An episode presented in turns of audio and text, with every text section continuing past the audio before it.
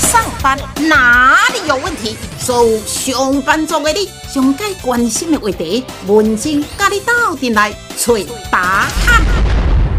上班哪里有问题？亲爱上班族朋友哈，开奥特拜上下班真的很方便哈，说一个就到位啊。诶，要停车嘛加足特别的，但是有当时啊想想的咧，吹风拍日或者是寒人的时阵，来当开一台车哈，会当压风压雨。也还不错吧。今仔日咱特别的广告了买车，车呢有新车，冇这个中古车。今仔日咱特别来探讨呢所谓的哎，怎么去买中古车哈？邀请呢咱台中市政府法制局咱的消保官谢民间。小宝官好，文珍姐好，各位听众朋友大家好。好，其实呢哈啊，正经呢小宝官你也捌讲过，伫咱台湾来讲，每一百个人当中就有三十四部的。汽车，哇，真的是还蛮多的哈。对，但是汽车其实有新车，也有中古车。中古车的市场会不会比新车大呢？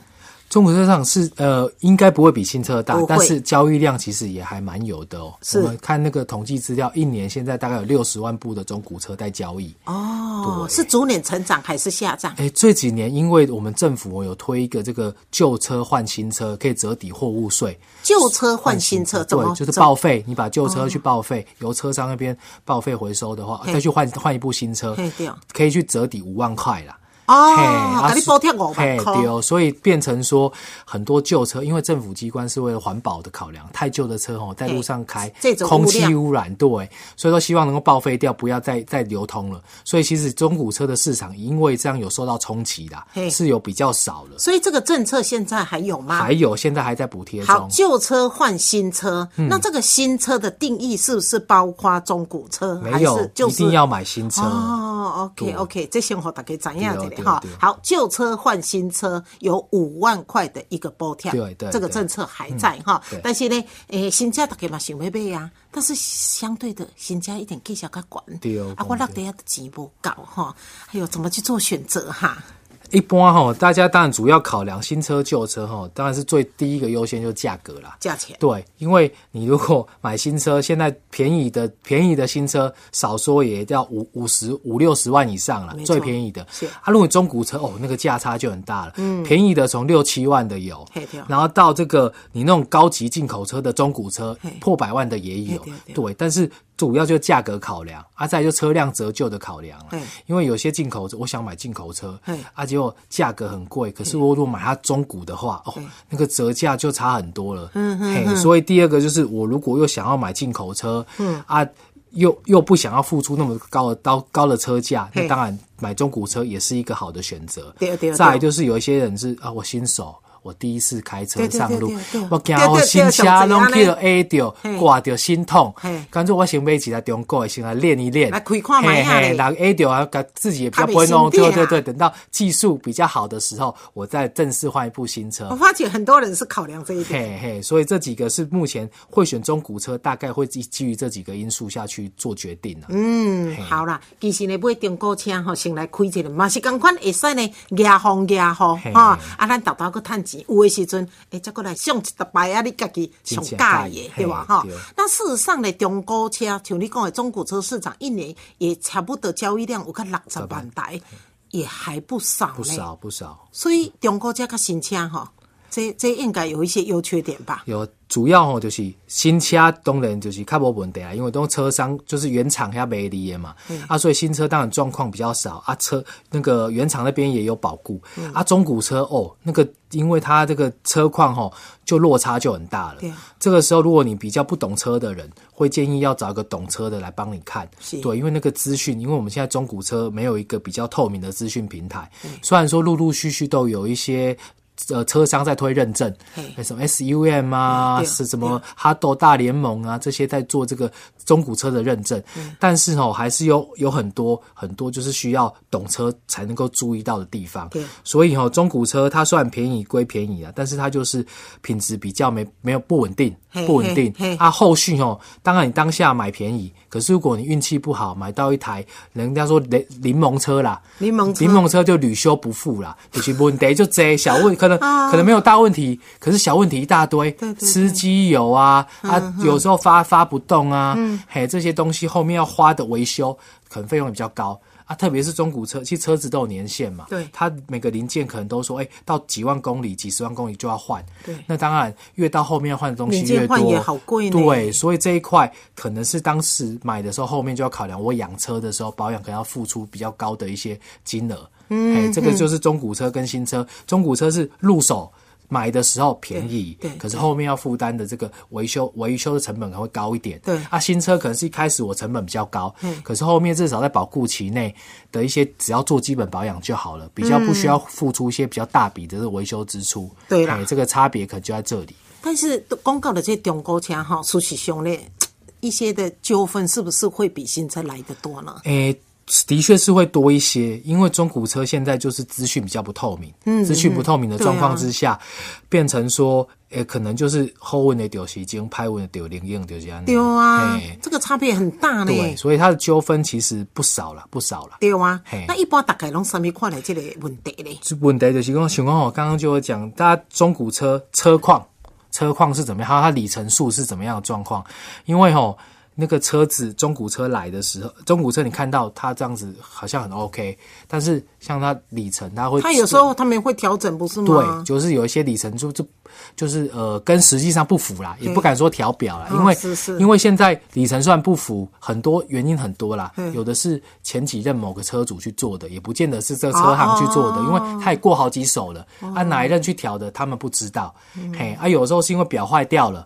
啊，我换一个新表，对我换一个新表上去，对，重新对，重新再跑了，所以这里程数可能就就不就不是对，就跟当初的一样，嘿，所以这原因很多啦。但是大家因为里程数最影响就是我车子的寿命嘛，对，所以这个里程数的这个波动啊，其实也是大家在买车的时候很常出现的纠纷，嘿啊，另外就是刚刚有泡水车啊、事故车啊这些东西，其实在买车的时候。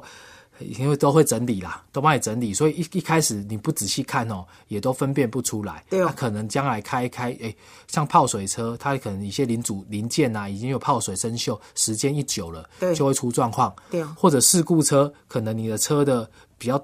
重大事故车，它可能车子结构已经有伤到了，后面在开的时候可能也会有一些问题，安全性就比较欠缺保障。对，嘿，这是中古车吼，在买的时候就是资讯比较不透明，所以要注意的地方比新车多很多。所以，所以我感觉中古车哈，你若要讲也优点，应该都是讲也价钱一边变是加较少啦。啊，那 A 掉嘛，别开开别别 A 掉是准备心疼啦哈，诶，应该是优点比较少啦哈，啊，相对的问题也会比较多哈。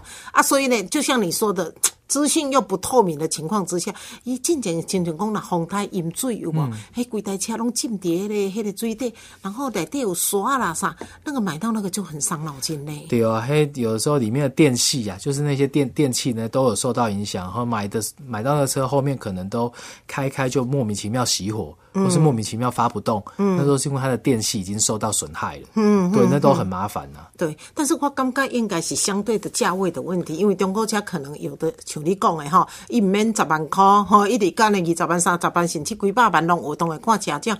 但是车咱买厝的时阵，最起码。起码呢，咱政府已经要求讲，你你的房子有任何的状况，有没有什么事故的，都要明讲。对哦，现在我们也有一个中古车的定型化买卖契约，一样都有规定，还是有有规定，而且里面都要求写清楚。哦，是啊，你车车子是自用车，还是说你是租赁车，还是你是营业车，就是那种计程车那种，你都要写清楚。啊，你的里程数是多少？啊，你有没有担保？车商要不要担保？上面也都要写清楚。另外说，你是泡水车，泡到哪里？是只有到车门到到底盘，还是淹过淹过淹过淹过底盘的？对，或者是淹过半个车身？那我们契约上面都有让你勾选。还有事故车到底事故到哪个程度，也都要你写清楚。对，可是吼，我们发现呢，很多车商用的都并不是政府机关用的这个公告的这个版本，所以那个契约书很简陋。啊，变成如果消费者不知道，直接拿那一张拿他们弄简陋的版本的话，说实在，对车况哦就会了解的非常不透明啊。所以相对的，给那个你来是不是提供工？如果我要买中古车，我可以自己拿这个。你讲政府规定的这种版本的合约书，可以，可以，可以要求车拿那份契约书，要求跟车商签，而且那其实是个强制规定。如果今天消费者发现这个车商拿的中古车商拿的不是政府公告的版本，也可以跟我们检举，我们可以要求车商限期他改用我们政府的版本，如果不改，还可以罚他钱哦。哦，好好好好，要要看车的时阵有啥物爱注意的不？哇，迄中古车吼，跟新车比起来，你看下时阵。特别要注意很多东西，嘿，因为它中国车人家车况都不一定。嗯啊，你看那个车车商那边哦，中古车行啊，摆的那些琳琅满目啊，啊，每个车都整理金闪闪，啊，看起来哦，东东就新呢。这样想买，就啊，很多东西要注意。第一个，我们都建议啦，如果自己不懂车，一定要找一个懂车的朋友陪你去看，看那个车子的状况。然后第二个，现场看的时候，不要因为很多都没有领牌，他们为为了要省那个税啦，所以牌都会先缴回去，等到要卖出去才会让你挂牌。所以你当下一定要把引擎号码都记下来，因为很多我们曾经发生过车行今天可以看这部车，因为他们有很多同行的，该给你看车况保持的最好这一部，而且契约书上只给你讲说哦，我要哪个牌子哪个颜色的，结果到时候交车给你看的是这一部啊，我交给你的是我仓库里面比较。糟糕的，对车子托给给你啊，你就知道这个车型没错啊，颜色也对啊，都对啊，都对啊，啊就是这样子啊。所以你意思讲爱去看也眼睛号码，对，眼睛号包括车身号码这些东西一定要车身对车身号码，进口车看的是车身号码，啊我们国产车是看引擎号码。嘿，啊这个还要特定说我现在要买的跟我。我现在看的跟我这样要买的是同一部，我就是要这一部，对我就要这一部要写上去，契约书上面一定要写上去。再来吼，现在刚刚就有提到说，我们现在定型化契约有中古车定型化契约，上面有很多要写的项目，要叫车商核对车子的状况，给你一一的勾选。对，车上的配件有哪些？哎，有没有影音主机啊？啊，那个主机正不正常啊？它这个车子里程数多少啊？要把它写，通通要写上去啊？它有没有担保？他们担保这个车子的的里程，有些会担保，有些不担保。对，担保的是我我车车行，我确定这个车没问题，所以我可以担保。啊，有些是车行说，我我也不知道过很多手，或是人家拿来寄卖的，啊，到底前面里程数怎么样，我也不知道，所以他就可能不担保。啊，这边就特别要注意，有担保的当然就比较放心，因为后面就要负责嘛，契约就有写。对，啊，如果不担保的，就要自己考虑，你可能自己看是去监理站去查查看呐，或者是去我们现在其实有一些。底站可以查，对，先查底层数。因为因为车子去验车的时候哈，都会开始登记里程数了。哦，是是是。对对，可以可以。目前那个有 A P P 监理所 A P P，你只要能够输入你的行照、行照的一些相关的资讯，它就不，纵使不是车主本人，它还是会显示出那个里程数让你做参考。哦，是啊。对对，这这个可以可以是自己去去查一下。嘿嘿，啊，再就是说，刚刚有讲到说，哎，泡水车跟事故车，对，这个可能就要懂车的人去看看车子里面有没有一些泡水的痕迹。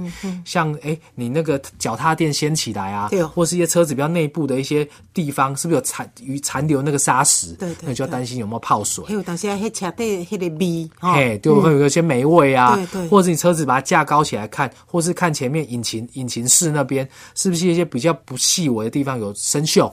对，这些东西哈。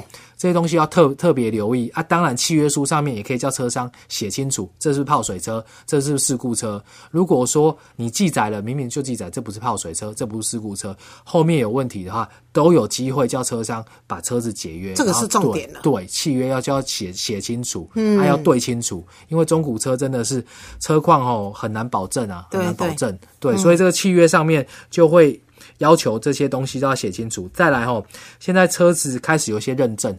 第三方对认证，所以认证车什么 SUM 认证啊，哈都大联盟认证啊，他认证说，哎，我这个车子哦，有一些它不是泡水车，不是事故车，他们是有第三方，对，有技师都有认证的，对，啊，大家也要注意哦，现在中古车商有些都是有加入那认证集团，没错，他也会给你挂说，哦，我们这个是什么 SUM 认证车商，可是要注意，不是认证车商卖的车就通通都有认证。哦，好，这重点爱调，还有认证书哎，那那一看到认。认证书，嘿，当每部车有每部车的认证书。啊，有些车那车商一般会自动提供吗？哎，不一定，不一定。啊，我们可以相对做要求吗？可以，可以，这这东西你可以可以叫车商说，如果确定没问题，帮我去认证，因为认证费用不贵啦，认证费用不贵，一台可能千把块而已。对啊，如果能够拿得到认证书，相对来说不一定说一定就没问题，但相对来说比较有保障一点。对啊，嘿啊，有有时候消费者会说啊啊，这不就是认证车商吗？啊，他卖的车是不是都有认证？不是，而且我这部车根本认证没过，所以拿不到认证书。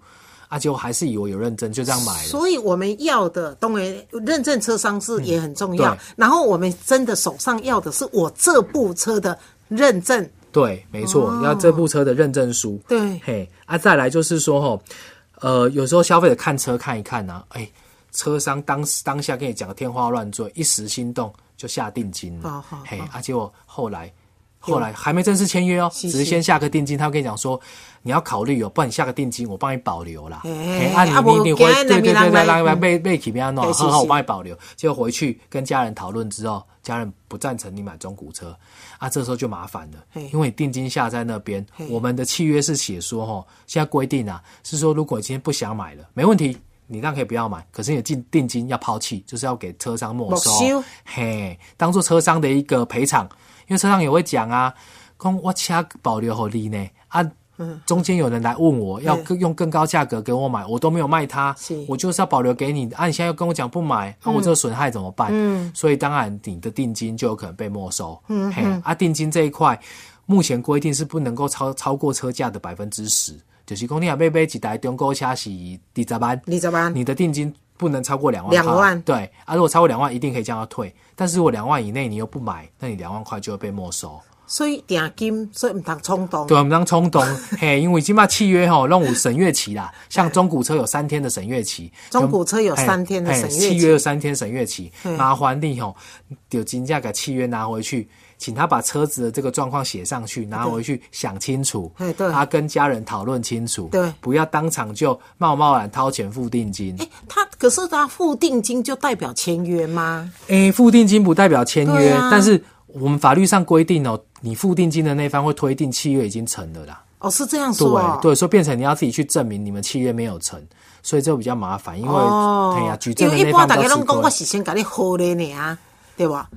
啊，所以争议就来了。对啊，因为好嘞，车商嘛有成本啊，车商就讲有人来问，你搞好嘞，我我都没当的，对啊，我告诉我赔你点两两倍定金呢。哦，是。嘿啊，所以就会有这样的状况。嗯哼哼。对。所以所以今嘛重点就是讲呢，唔当冲动落定金。对哦。包括房地产也是这样子啊。拢赶快，拢赶快。嘿，定金你若付定金了，你若家己后悔哦，定金真容易，通常都会被被没收啦。对对对，哈好，诶，定金吼，你买后悔的时阵都来不及啊。嗯，定金一共以中古车来讲，就是呢哈，车价的百分之十，最高不能超过百分之，最高不能超过百分之十哈，这种最重要的哈。啊啊，客用哈，咱希望建议呢用咱政府颁布的这个合约书，对，我们对，这个是可以直接下载吗？可以直接下载，大家可以在网络上面只要搜寻中古汽车买卖定型化契约，就中古汽车买卖定型化契约。哈，啊，甲下载落来哈，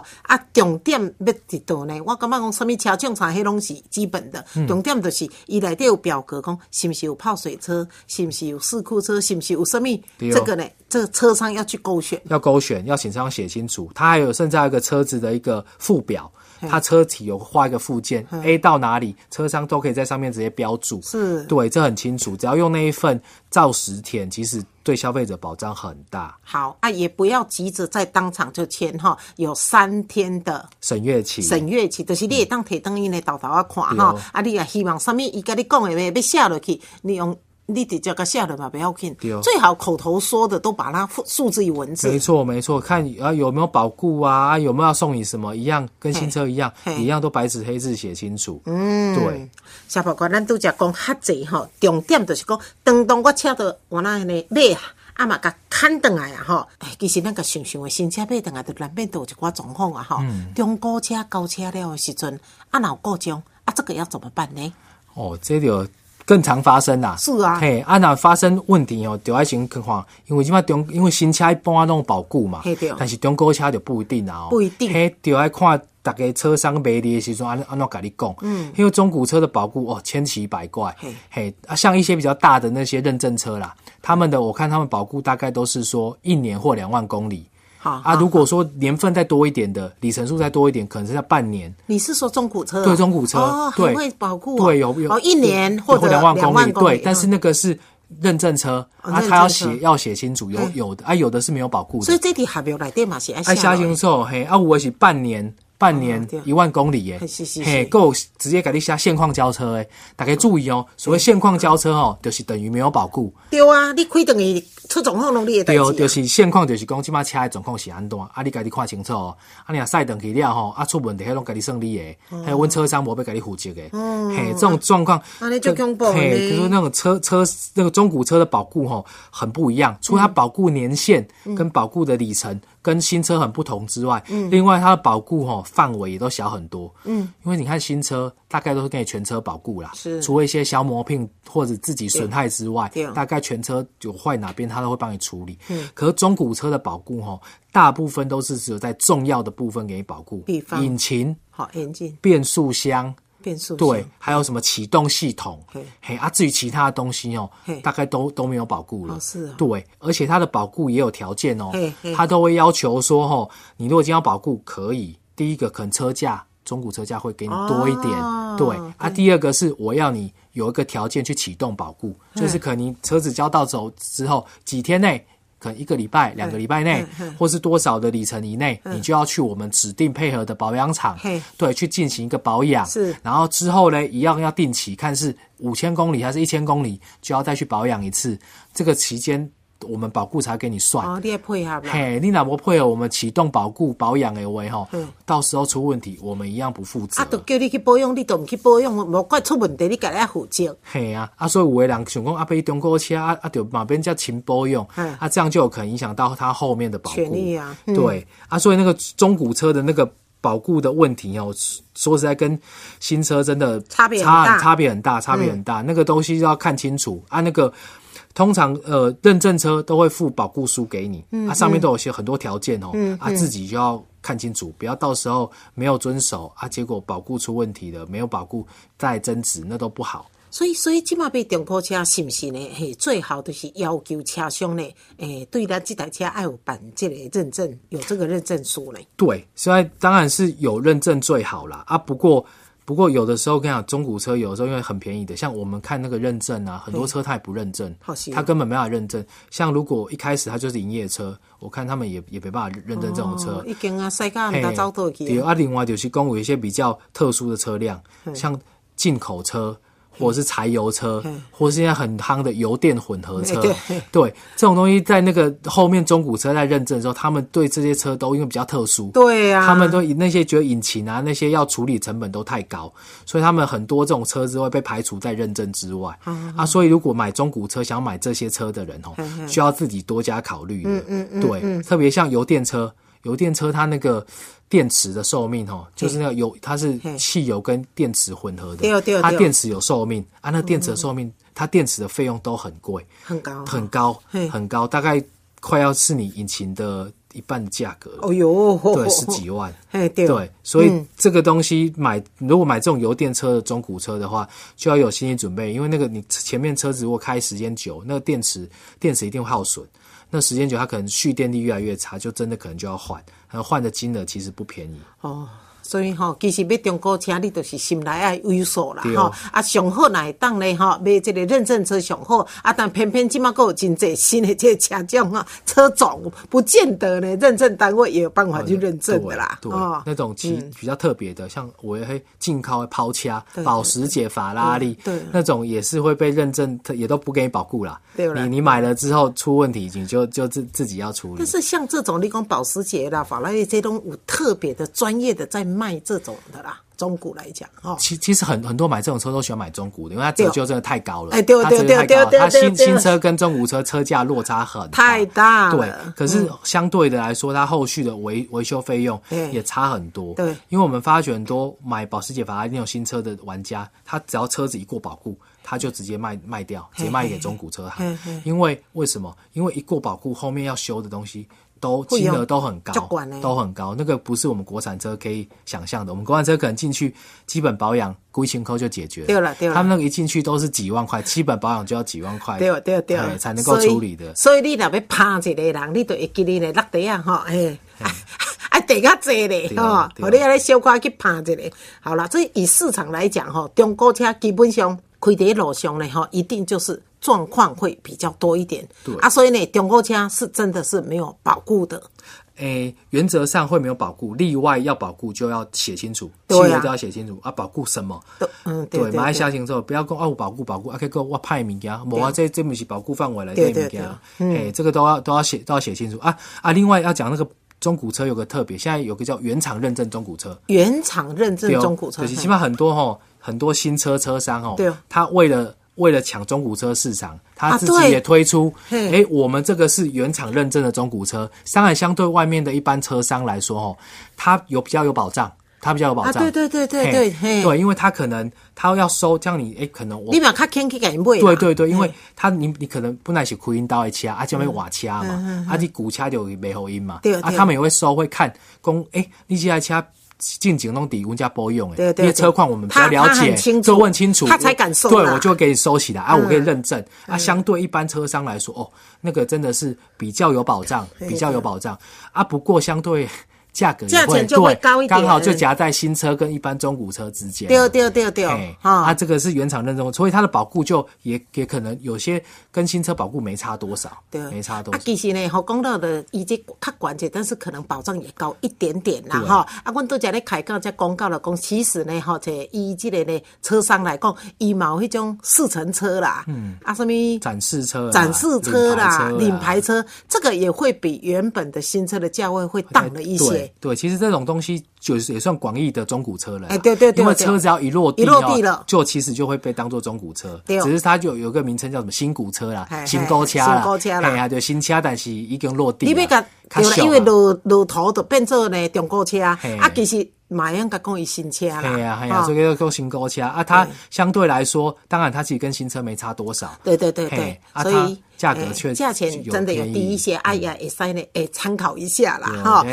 来行诶，甚至会指定工阿丁叫展示车，对对对对，或是在试乘车，阿金嘛刚没刚没出清呐，对对对对对，较俗。对对对，所以这哈，我那是咧行下来人才会知影哈。好了，不管买新车啦，买什么国中国车等等，万不离啦，哈，那有什么款的问题哈，也是。可以寻求你们吧？对，当然除了我们之外啊，因为现在车子啊，因为中古车他们很很有很比较特别，是他们有个工会，他们有工会。对。然后我们中古车，像他们台中的中古车的这个工会，其实有纠纷也可以去找工会帮忙，因为他们也很不喜欢那种恶质的车商，怕掰行情，对，搞臭他们名声。是。所以如果有这个状况，其实除了我们消保官这边一九零消保专线可以的话，我们也可以去找我们的当地的这个中古车的商业同业工会。哦嘿，那个他们都很乐意协助。对，甚至的可能哎，那个看会长面子，看理事长面子。嗯啊，那个啊，算了算了，就这样处理掉。对对，这也是一个另外一个可以寻求的管道。好，所以要提供给大家做做参考，也非常感谢呢，咱的谢明谦呢，咱的消保官，多谢你哦。好，谢谢文珍姐。